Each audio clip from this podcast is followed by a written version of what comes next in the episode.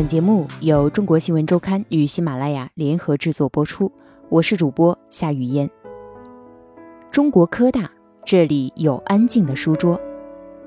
一九五八年九月二十日，史继怀到中国科大报道，这天正好是中国科大的开学典礼。郭沫若正在做演讲，他将中国科大的校风概括为勤俭办学、艰苦朴素、红砖并进、团结互助，要求同学们继承抗大精神。郭沫若将他要传递的精神写在了中国科大校歌。永恒的东风中，最后一句是学习伟大领袖毛泽东。后来，周恩来改了校歌中的两个字，把歌词中为共产主义建设做先锋中的建设改为事业。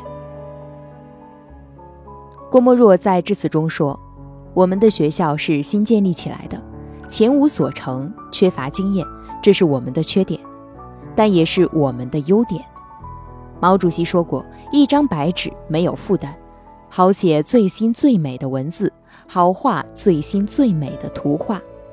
我们的学校如果可以说是一张白纸，就请把它办成最美的学校吧。”新成立的中国科大秉承全院办校、所系结合的办校方针，设置十三个系，由中科院各研究所的所长来任系主任。所培养的学生也是要输送到中科院各院所。这所学校聚集了当时国内各科技领域的精英泰斗。力学所所长钱学森出任中国科大力学和力学工程系主任。数学所所长华罗庚是应用数学和计算技术系主任。生物物理所所长贝世章则为生物物理系主任。在当年的力学系大会上，钱学森在宣布聘任教师名单的时候，曾高声说：“我把科学院的大炮都给你们调来了。”教普通物理课的是物理学家严济慈，教高等数学的是1956年获得国家自然科学一等奖的吴文俊，为大二学生上普通物理课的则有钱林照。史继怀当时还是数学系的助教，他记得，作为系主任的华罗庚经常告诫学生不要好高骛远，要一步一个脚印。华先生经常说，做学问必须从一二三到 n，再到无穷。也就是说，你连一维的事都没有搞清楚，就不要去搞二维、三维的，等二维、三维搞懂了，再做 n 维的，然后再去做无穷论。华罗庚还教导学生们，书要越念越薄，不能说只是念过书，而是要变成自己的东西。在精英教育的理念下，中国科大将本科生的学习年限设置为五年。当时全国仅有两个五年制大学，另一个是清华。在石继怀到达中国科大的第二年，刚刚成立的中国科大便和北大、清华等。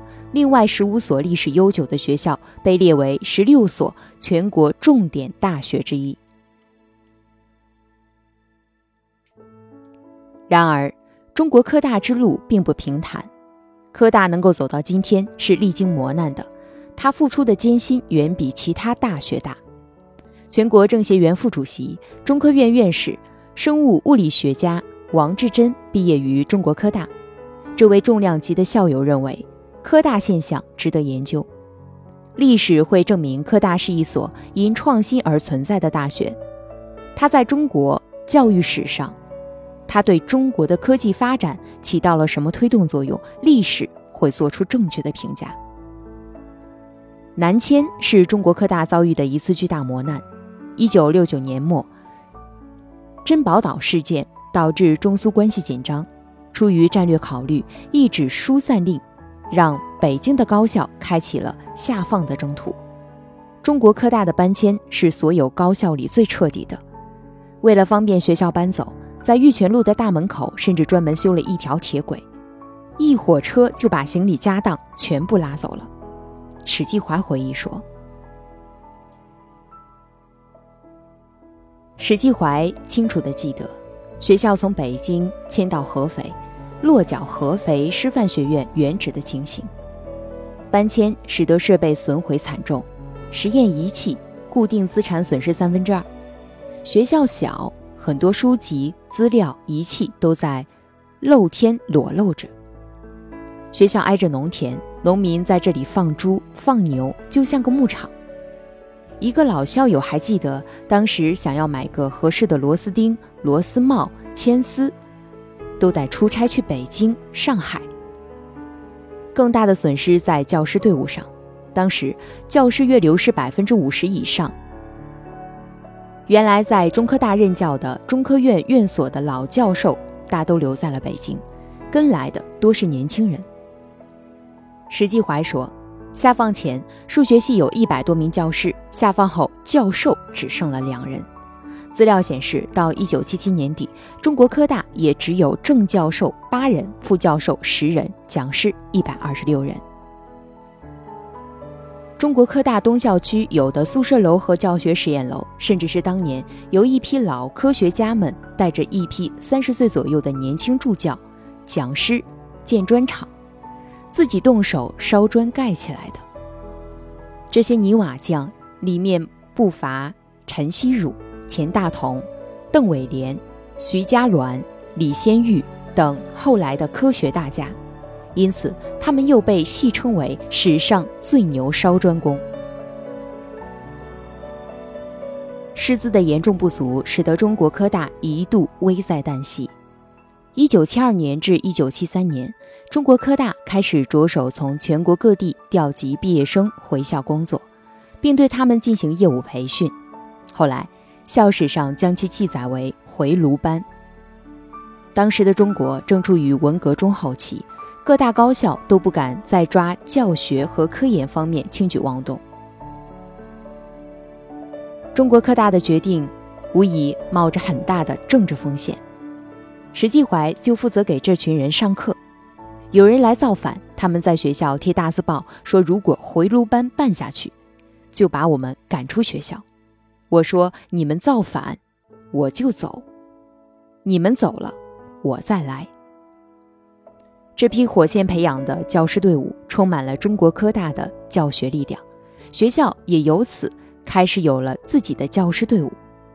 这一特殊的经历也成为文革结束后中国科大迅速崛起并走在教学科研前列的基础。而当时，其他高校在文革后期很长一段时间内依然处于瘫痪状态。文革结束后，和中国科大同一时期外迁的农大、林大等高校相继回京。中国科大也曾多次向中央打报告，要求迁回北京。华罗庚、严济慈等曾为此出面。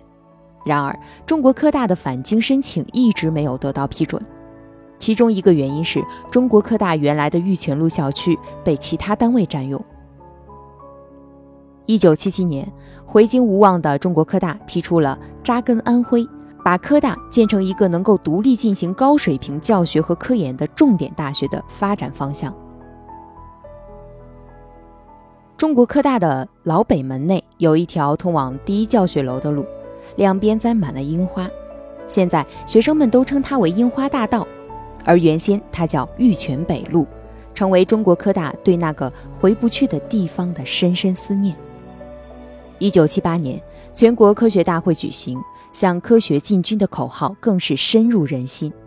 以培养科技英才著称的中国科大，迅速走上了恢复发展和再次崛起的新征程，创建了国内第一个研究生院，并进行了一系列教育改革。同年。中国科大创办了国内第一个少年班，积极探索早会教育，为国家和社会培养少年英才。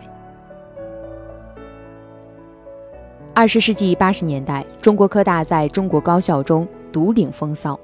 一九八四年，英国《自然》杂志撰文称，在中国最令人鼓舞的学校要数中国科学技术大学了。他的蓬勃朝气与成就，给人以深刻的印象。一九九零年报考中国科大的省市自治区，理科高考状元就有十六个。这个数字在某种程度上标志着中国科大在一个特定年代所处的鼎盛时期。这样的盛况，也就对这所大学许多年来负重前行的一种回报。